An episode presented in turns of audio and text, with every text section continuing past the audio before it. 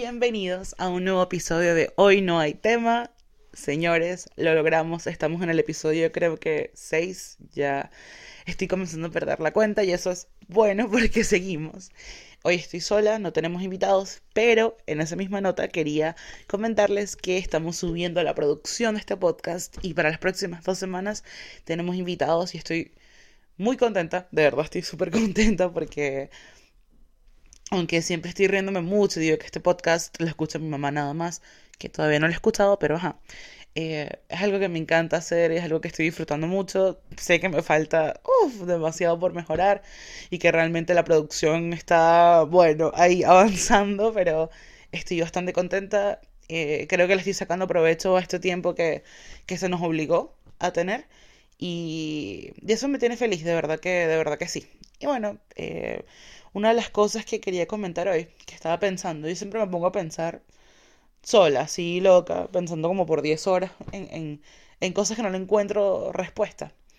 Y bueno, en el mismo tema de que yo consumo muchísimo redes sociales, o sea, no solamente aplicaciones tipo Netflix, etcétera, sino que paso un buen tiempo consumiendo contenido de YouTube. Lo mismo pasa para Instagram, eh, Facebook, solamente lo uso para utilizar memes y para ver quién está embarazado, quién se casó, etcétera. De resto, nulo, lo siento Facebook. Sé que me estás escuchando y que tienes secuestrado todos mis dispositivos, pero sepas que no uso el Facebook, sino solo para memes, ¿ok? Gracias. Ajá. Pero en realidad sí, o sea, consumo muchísimo contenido y creo que es importante destacar y resaltar la, la valentía que tienen las personas al dedicarse a eso. Porque yo por lo menos estoy aquí súper cómodo, escondidita tras mi micrófono y tengo mi podcast y solamente los que me conocen saben que soy yo. Pero ya tiene, el podcast tiene una cuenta en Instagram, estoy moviéndolo y no sé qué. Pero necesariamente las personas no saben cómo luzco y yo lo quiero mantener así por el mismo hecho de que yo creo que no estoy mentalmente preparada para, para esa crítica o ese escrutinio el que se pone, se expone la gente cuando está compartiendo contenido. Y sí, o sea, es una línea muy rara defender la libertad de expresión. Porque cuando tú defiendes la libertad de expresión, por ejemplo, yo puedo decir aquí todas las groserías que me dé la gana, porque bueno, me encanta y soy una persona que, que siento que me expreso más rico cuando estoy en confianza diciendo groserías. Eh, claro, con cierto nivel de, depende de la, o sea, depende del con quién estás hablando, qué es lo que estás hablando, etcétera. Pero mm, y eso yo lo considero libertad de expresión, pero hasta qué punto porque está el tema de los famosos benditos haters. ¿Hasta qué punto tú puedes decir que es libertad o una expresión cuando viene un demente a comentar una cosa horrorosa en, en el contenido que tú has estado trabajando, por ejemplo? Porque en, lo mismo que les decía, que yo consumo muchos podcasts, por ejemplo, veo varios como Nos reiremos de esto o El Mundo y el País de Gabo Riz, que son comediantes venezolanos, y no sé si alguien de Venezuela, o sea, obviamente tiene que ser alguien de Venezuela fijo que me esté escuchando, pero si llegase a ver otra persona que no es de Venezuela y no sabe qué es eso, son eh, unas, eh, entre web shows, podcasts de eh, actores y comediantes venezolanos y todo. Y claro, eh, reciben mucho odio, reciben muchos comentarios negativos, y no solamente ellos, todos, o sea, eh, artistas, tal. Entonces, ajá, yo siempre he estado en ese debate personalmente. ¿Hasta qué punto tú dices que es eh, libertad de expresión? Pero tienes que lidiar, o sea, no lidiar, sino enfrentarte a ese tipo de personas. ¿Cuál es la necesidad? Pero después digo, ajá, pero cada quien puede decir lo que le dé la gana y realmente eres tú como, como receptor el que decide qué hacer con esa información que está recibiendo. Está perfecto, esa es la práctica, pero en la realidad es como, ¿qué te pasa? ¿Y por qué tienes que andar diciendo eso? O sea, ¿cuál es tu problema? No lo entiendo, no hay ningún, o sea, no, no tiene sentido. Entonces, en esa misma, esa disyuntiva me, me perturba porque vivimos en un mundo donde básicamente esas personas, esos haters, son los que casi que lideran el Internet, porque te metes en los... No, no me meto en realidad, o sea, estás en YouTube, en la página de inicio, entonces estos programas como de farándula, que son... Eh, no sé, el primero, que me viene a la, el primero que me viene a la mente se llama Clever News, si no me equivoco, X. Ellos, los de Clever News, eh, son como una especie de, canal de noticias, de chismes de famosos y usan palabras como que el internet canceló a, no sé, Lady Gaga, por ejemplo. Entonces, esa es como la moda ahora, como destruir a alguien a nivel tal de que ya no pueda volver a hacer lo que está haciendo. Cuando son personas que están compartiendo contenido, pero no cancelan a, no sé, a los chavistas, por ejemplo. Y sí, le va a poner tinte político a esto. No cancelan a los chavistas, no, no cancelan a, a, los, no sé, a los asesinos, a los, a los mafiosos, a lo que... No, eso, eso queda tal cual. Pero a un pobre pendejo que está montando una cuestión en Instagram o una foto o un podcast o se está riendo de algo, a eso sí, destruyenlo. No tiene ningún sentido, o sea, la, verdad es que no tiene ningún sentido y eso a mí siempre me ha causado como ese choque de hasta cuándo. Por ejemplo, el caso, yo siempre lo defiendo porque, bueno, yo soy súper melosa y todo el mundo que me conoce realmente lo sabe. Nadie sabe hasta qué punto lo soy porque, miren, si les digo una cosa, yo he cambiado. Y yo me he endurecido y me he salidificado porque yo era demasiado melosa y todo, o sea, todavía siento que lo soy, pero ahora lo dreno viendo películas y las series en Netflix y las películas románticas y toda la cosa. Entonces ahí como que sobre, me, me, neutralizo, pero se lo juro que es heavy, era heavy la cuestión. Em, pero en serio, o sea,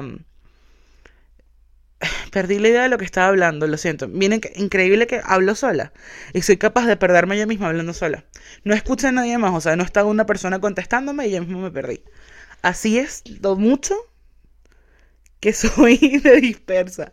Dios mío, qué horror. Bueno, em, el tema de, de eso, o sea, ¿hasta qué punto hay que aceptar ese tipo de críticas? Sabemos que no hay que darles como importancia y, a ignorarlos y seguir adelante, pero yo también entiendo a las personas que se quieren defender, porque imagínate todo el trabajo que, que tienen que, por ejemplo, no sé, detrás de esos programas que uno ve en internet, esos websites, hay mucho detrás. O sea, no solamente el, el carajo que, que, está frente al micrófono, que está frente a, la cámara y está entreteniendo, sino que hay gente detrás, hay gente que está haciendo producción, eh, guion, la edición, que no sé qué.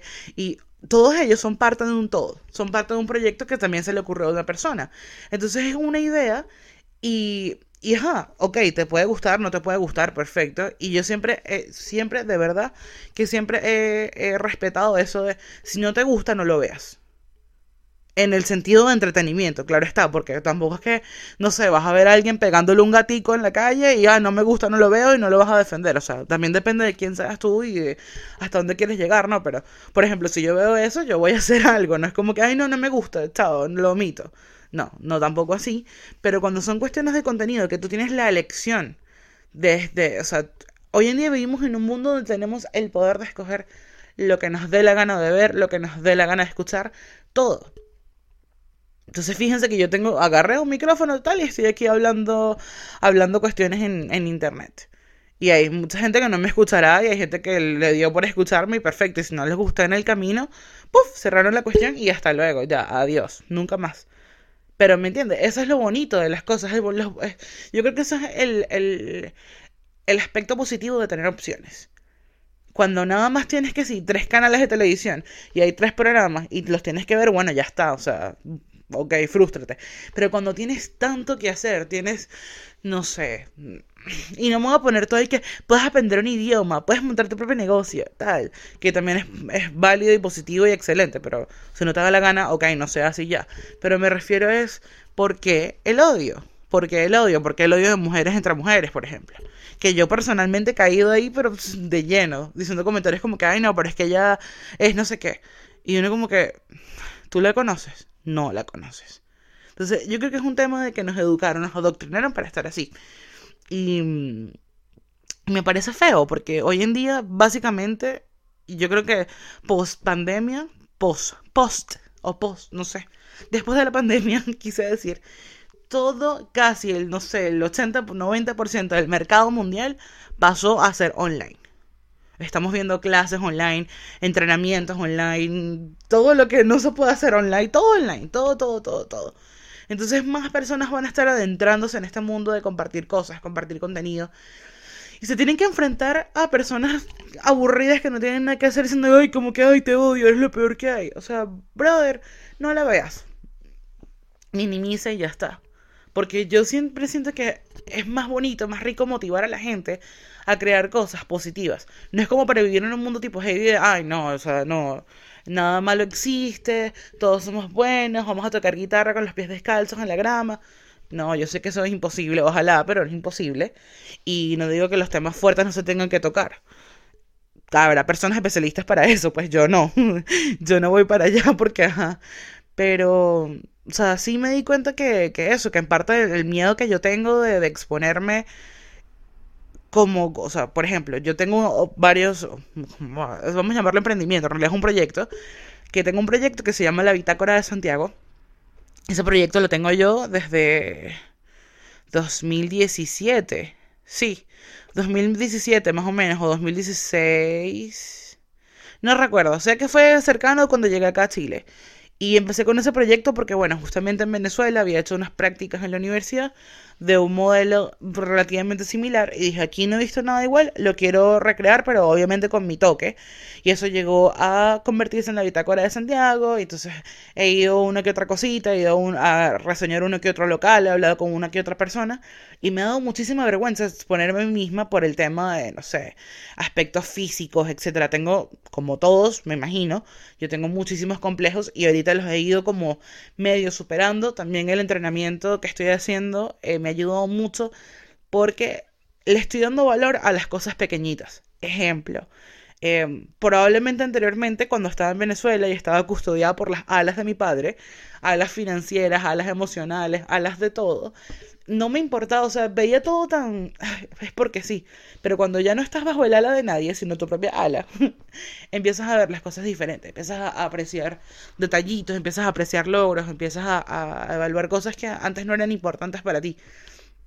Y eso es lo que me está pasando ahora. Me estoy como, estoy expandiendo un poco la visión de las cosas y, reconectándome conmigo misma. Y yo sé que va a sonar demasiado eh, positividad tóxica, que leí esa vaina y no sé qué pensar. Ni siquiera abrí la cuestión, ni siquiera leí, porque eso de positividad tóxica, yo me imagino que es haciendo mención a las personas que son excesivamente exageradas, exageradas, que no reconocen que estamos en una situación complicada yo sé que estamos en una situación complicada y de hecho yo también estoy pasando por una situación complicada, pero yo creo que tú escoges. Escoges ser el que se está pegando golpes contra la pared, pegándose, no sé, frentazos contra el muro porque no, no hay opciones, o te pones a hacer lo que, lo que quieras y lo que tengas que hacer. Porque yo siempre he dicho, o sea, si a mí me toca, no sé, trabajar de lo que sea, se hace, pero uno no puede dejar de ser feliz por eso, me explico no puedes dejar de disfrutar la música. Miren, yo, yo amo la música, o sea, canto mal, bailo mal, todo lo que tú quieras y capaz no sabré de, de notas musicales o de composición ni nada, pero yo la música la siento. Y la verdad es que la siento, o sea, yo puedo estar, no sé, del peor humor que a ti te dé la gana. Y se pone una canción que me encanta y listo, se acabó. Se acabó, se acabó y se terminó la canción. Y yo cambié de completamente, completa, completa. Estoy hablando, pero espectacular. Señores, yo hablo español, se lo juro, yo nací en Latinoamérica y mi idioma principal es el español. Pero no sé qué me pasa hoy. Em, pero no, en serio que, que, que, o sea, valoro muchísimas cosas. Valoro, no sé, la luna llena, por ejemplo, o la neblina, o la, una música buena, o hablar con un amigo, o hablar con mi mamá, que no vamos a entrar en el tema de los padres cuando eres inmigrante, porque señores, es un tema delicado. Pero, o sea, ese tipo de cosas tienen que valer. O sea, si sabemos, yo por lo menos sé que estamos en una situación complicada, por supuesto, que estamos con un futuro incierto, como les comentaba hace varios capítulos atrás, yo trabajo en turismo. O sea, si alguien sabe de futuro incierto, creo que soy yo. Pero no te puede detener eso a crear cosas que, que realmente quieres hacer. Entonces, decidí montarme de nuevo con, con esto de la bitácora de Santiago. Y estoy bastante contenta porque, bueno, justamente eso les quería comentar. Uno de los próximos invitados para la semana que viene es una banda, se llaman Disonantes, y es una banda es una, son una banda de rap que mezclan distintos géneros musicales. Es un proyecto bastante prometedor. Y bueno, les voy a entrevistar. Obviamente, la mayoría. Voy a hacer el capítulo del podcast. Va a salir acá publicado. Pero todo el, como el material y todo va a estar en la cuenta de la bitácora, por supuesto. Pero sí, es eso. O sea, yo nunca, la verdad es que yo nunca me he imaginado así, como esa gente que nace y que no, yo quiero ser súper empresaria y tal. No. Yo obviamente no quiero vivir comiendo que si maruchan todo el resto de mi vida. No hay nada malo con el maruchan. Amo el maruchan, pero me refiero, quiero una, una estabilidad. Pero no me mueve eso de, no sé, la corporación y la... No, yo iba, esto va a ser mi comentario hippie con las, los pies en la grama y la guitarra. Pero yo quiero estar feliz con lo que estoy haciendo. Quiero sentirme como motivada, quiero sentirme contenta, quiero sentir que estoy dejando una huella de una forma u otra. Y eso es lo que estoy intentando hacer. Que sí, los, este podcast va a ir mejorando. Va a ir mejorando, por supuesto, porque yo creo que cualquier persona que haya hecho contenido en cualquier plataforma ve su primer episodio de lo que sea o su primer intento de lo que sea y se van a burlar. Entonces yo estoy pasando por esta transición ahora. Y estoy bastante contenta, de verdad. Y bueno, voy a hacer el episodio corto, ya tengo casi 15, 20 minutos hablando. Pero nada, a las pocas personas que me escuchan, les agradezco. Em, y bueno, ojalá sigamos creciendo. Pero bueno, esa era la noticia. Tenemos invitados. Dejen de odiar a la gente en redes sociales. Aprecien el contenido de otras personas. Compartan cosas positivas.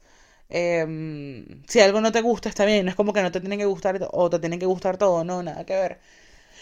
Si te quieres expresar, dale, dale play, no hay problema. Pero trata de bajar, traten de bajarle dos al, odio, así como, no sé, ah, ya me acordé de lo que iba a hablar la vez pasada cuando se me olvidó por mí misma. Era el, caso, el ejemplo de Camilo y Avaluna, que mm, capaz nadie sabe quién es, capaz alguien sí, pero ellos son una parejita de, ella es actriz, cantante, él es compositor, cantante, etc. Y son una pareja demasiado tierna, son súper melosos, pero la gente les da demasiado obvio. ¿Saben por qué? Porque los tipos demuestran su amor como les da la reverenda gana. Es decir, se dicen cosas hermosas todos los días en público, en redes sociales y tal. Entonces la gente les lanza un odio. Como que no, que, que estás loco, que no sé qué, que eres un... Al tipo le dicen que es un... No sé, que es un psycho, que es un acosador. Yo digo, qué mal que ya las generaciones llegaron a esto, a, esto de que no se puede expresar nada porque ya estás loco. Entonces yo creo que, bueno, no vamos a entrar en esa terapia, pero ya quería, quería conectar eso con el hueco de podcast que tenían hace unos minutos atrás. Así que nada, les agradezco mucho por llegar hasta esta parte del video o del audio, que del video, del audio si lo hicieron y nos vemos la próxima semana con nuestros invitados especiales.